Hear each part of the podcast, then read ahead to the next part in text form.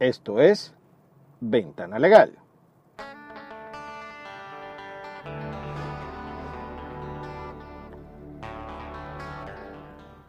Bienvenidos a Ventana Legal, su programa sobre derecho venezolano a través de Internet. Les habla Raymond Horta, abogado, editor de tuabogado.com. Hoy vamos a tratar un tema que tiene consternado a los miembros del sistema de justicia, concepto este que está en la Constitución Nacional y del cual los abogados por la misma Constitución somos parte. Y es la designación de Argenis Chávez como nuevo director ejecutivo de la magistratura. Ya según estamos leyendo acá en el sistema bolivariano de comunicación e información, particularmente en la página web de Radio Nacional de Venezuela, ya se realizó la juramentación. Esta juramentación se hizo en una reunión de sala plena del día miércoles en la sede del TCJ, la presidenta Gladys María Gutiérrez Alvarado juramentó al ingeniero Argenis Chávez como nuevo director ejecutivo de la magistratura. Y esta juramentación, como ya hemos leído, se hizo ante los magistrados del TSJ, fue felicitado y se le deseó el mayor de los éxitos en su gestión. Tenemos que aclarar que la DEM es un órgano que tiene funciones administrativas dentro del Poder Judicial. Estamos hablando de presupuestos para infraestructura, de tribunales, estamos hablando de presupuestos para el mejoramiento de la calidad de los jueces, estamos hablando de que se manejan recursos multimillonarios en esta dirección ejecutiva de la magistratura. Y antes de hablar de lo delicado del tema, hice una búsqueda en Google sobre las noticias relacionadas con corrupción y la dirección ejecutiva de la magistratura. A mí lo que más me sorprendió fue la data que tienen estas noticias. Por ejemplo, hay una de aporrea.org del el 19 de agosto del 2006, una denuncia de Fresia y Pinza, presidenta de Anticorrupción e Interpelación Popular Organizada, donde se denuncia malversación de fondos por 15 millardos de bolívares en una dirección regional de la DEM. Tenemos otras noticias que están relacionadas y por supuesto no hace falta leerlas con lo que fue la compra de la, la famosa ciudad judicial Lebrun en la zona de Petare, que supuestamente, según eh, se dijo en aquella época, no, sea, se había comprado con sobreprecio. A raíz de esta denuncia, se abrió un procedimiento contra Velázquez Alvaray, que era el encargado para ese momento y que gestionó esta compra.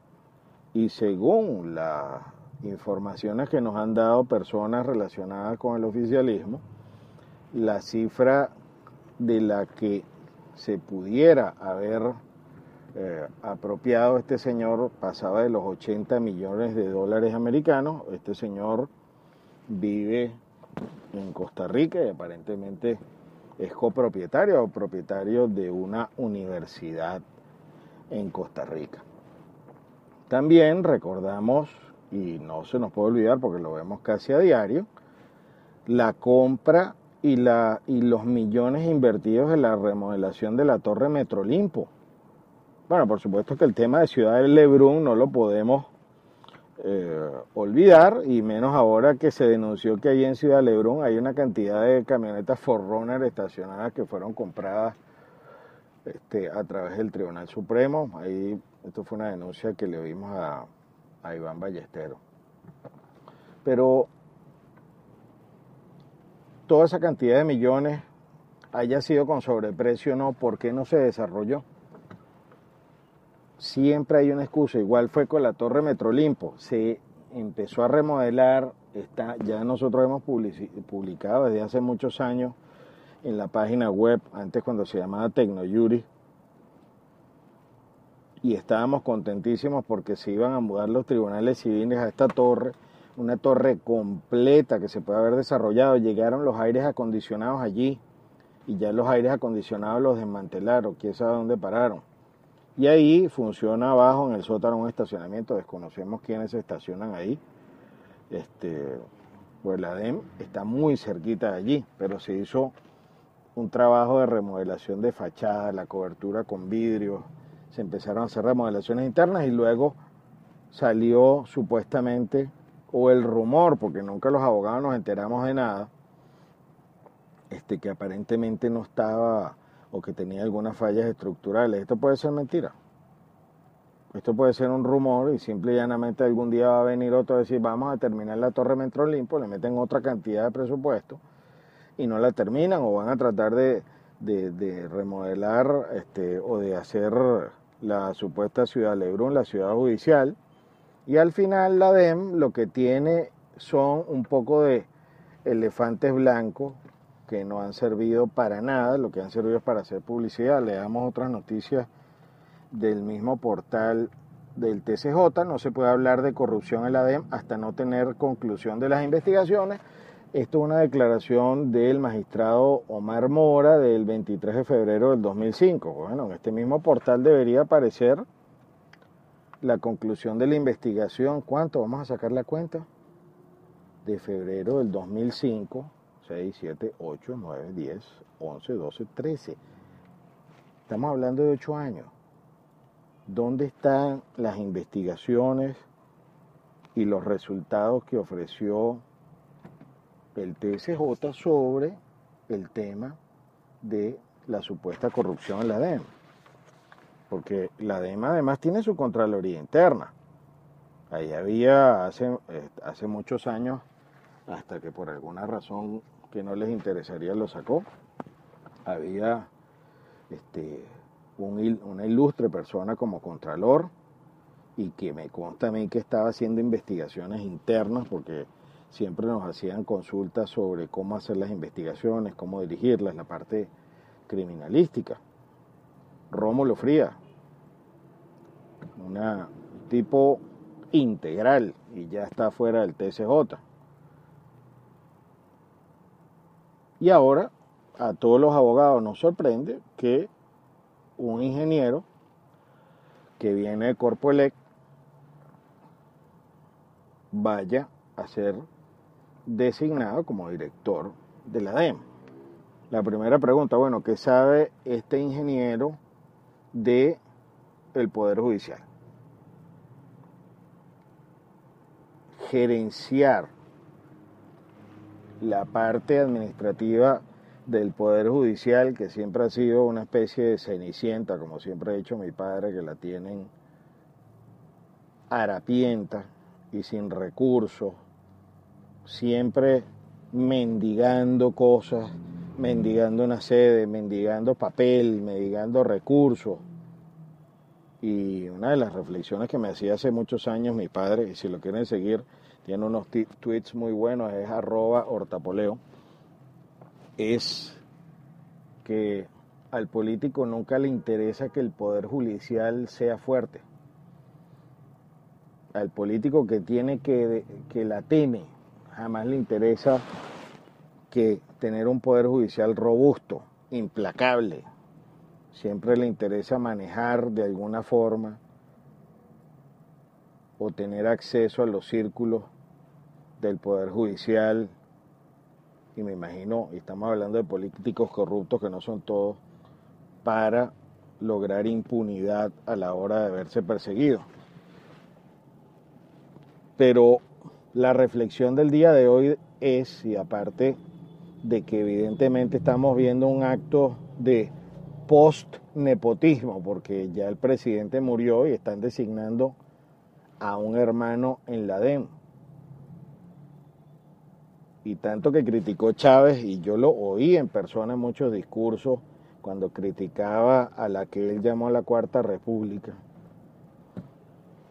el tema del nepotismo, de la ubicación de familiares dentro de cargos públicos, en el mismo entorno de la actividad pública, cosa que se ha denunciado en el Congreso, cosas que se han denunciado en distintos órganos.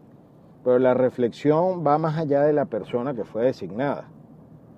Tenemos el presidente de la Asamblea Nacional que yo pueda recordar así de forma somera, fue, eh, fue director de la cartera del Ministerio de, eh, de lo que era antes Transportes y Comunicaciones, el Ministerio de Infraestructura. Fue director de Conatel. Fue, bueno, ¿quién? bueno, ahora está, bueno, fue diputado, ahora está en la Asamblea Nacional, fue gobernador, bueno, lo del gobernador, esas cosas se respetan porque cargos de elección popular, pero en cuanto a las designaciones en cargos que dependen del Ejecutivo Nacional, Jesse Chacón, por ejemplo, este, yo creo que una vez pasó por Conatel también, luego salió, ahora está en electricidad. La pregunta es, si nosotros vamos a contratar en una empresa o nosotros tenemos una, especialidad, vamos a ser contratados. Y lo contratan es por sus habilidades, por los conocimientos y experiencia que tienen en una materia. Entonces, el tema de la administración, o sea, primero hay que hay carreras y hay posgrados que se llaman de gerencia pública aprender a gerenciar en el, sector público, hay que saber de presupuesto y por supuesto oír las necesidades de jueces, escribientes. Este, hay un reto con el tema del contrato colectivo de los trabajadores tribunalicios que no se discute del 2006 y hay un empleado por allí, un amigo que me dijo, no chicos, eso es antes del 2006, eso tiene más años. Entonces, ojalá que esta designación sirva para que esta persona, a pesar de que es de, la, de lo que era la familia presidencial, se ocupe realmente de las necesidades del Poder Judicial para fortalecerlo. Porque de un Poder Judicial fortalecido y objetivo se sirve cualquier ciudadano, independientemente del gobierno en el que se esté la reflexión es, nosotros debemos llevar a gerentes especializados en las áreas a los cargos públicos. No, no podemos seguir con la improvisación y con la rotación de la misma gente. Esta este es una época nefasta y, no solo esta, anteriores también. el venezolano, todos nosotros debemos comprometernos en exigir en que las personas que se designan en un cargo, estén preparadas, que tengan conocimiento no solamente del área en el que van a trabajar, no solamente un título, sino que tengan experiencia. No es lo mismo un abogado que se graduó a un abogado litigante que está todos los días en tribunales. Y aparte de eso debería saber de administración, de gerencia, para estar en cargos así, porque yo al principio creía que para un cargo judicial administrativo se requería ser abogado nada más. No, no, no. Son administradores con conocimientos de la especialidad en la que está relacionado en el área. Porque un médico tal vez no sea el mejor gerente para un hospital. Ahora, un médico gerente es otra cosa. ¿Qué es lo que deberíamos buscar? La doble especialidad. Que sepa de gerencia de proyectos, que sepa de control de proyectos, de supervisión, hasta cuándo vamos a seguir pirateando en los cargos públicos en el sentido de colocar a las personas que no están académicamente preparadas para ello. Esto, sinceramente, sin que sea ninguna eh, calificación, es un tema que nos debe llamar a reflexionar y usted como abogado y usted como ciudadano y usted juez que también me está oyendo, todos tenemos que remar hacia el mismo lado.